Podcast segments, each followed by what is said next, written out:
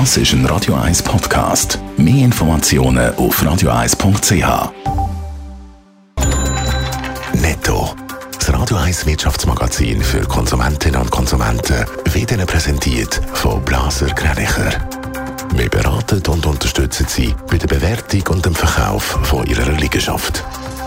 blasergreinicher.ch Dave Burkhardt. Die Schweizer Börse dürfte mit leichten Gewinn in die neue Woche starten. Laut den Daten von Julius Bär startet der SMI bei 12.560 Punkten und damit um 0,1 Prozent höher als bei Börsenschluss am letzten Freitag.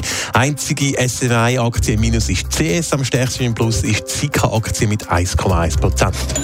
Grund für den guten Start von der Sika-Aktie ist die Ankündigung vom Ausbau von der Produktionskapazitäten in China. So hat der Bauchemikalienhersteller eine neue Fabrik dort eröffnet. Damit reagiert Unternehmen auf die starke Nachfrage in der Region, heisst in einer Sika-Mitteilung. Das neue Werk hat optimierte Logistik und kürzere Transportwege für Rohstoff und Endprodukte. So werde auch noch CO2 eingespart. Die Zürcher Privatbank Julius Bär hat Ende Oktober deutlich mehr Vermögen verwaltet als noch Anfang Jahr. Die 484 Milliarden Franken entsprechen einem Plus von 12 Prozent. Profitiert hat die Bank unter anderem von der Aufwertung von mehreren Schlüsselwährungen, vor allem vom Dollar gegenüber dem Franken. In der Stadt Zürich und Winterthur soll auf der Straße praktisch überall nur noch Tempo 30 gelten. Das würde ja den öffentlichen Verkehr auf der Hauptstraße betreffen. Die Pläne will die kantonale FDP jetzt offenbar mit einer Volksinitiative bodigen, Dave Burkhardt. Ja, schon Zürcher Volkswirtschaftsdirektorin und FDP-Politikerin Carmen Walker-Späh ist wenig begeistert von diesen Plänen aus Zürich und Winterthur.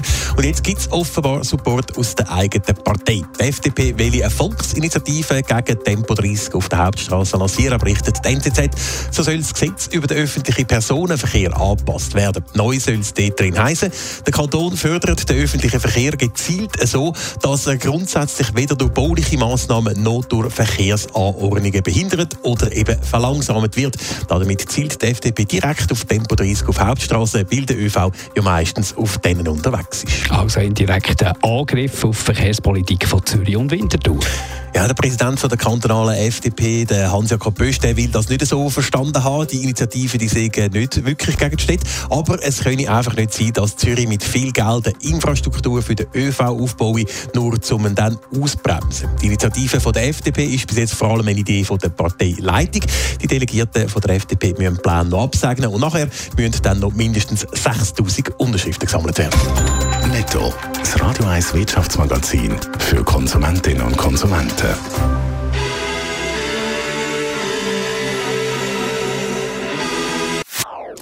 Das ist ein Radio 1 Podcast. Mehr Informationen auf radio1.ch.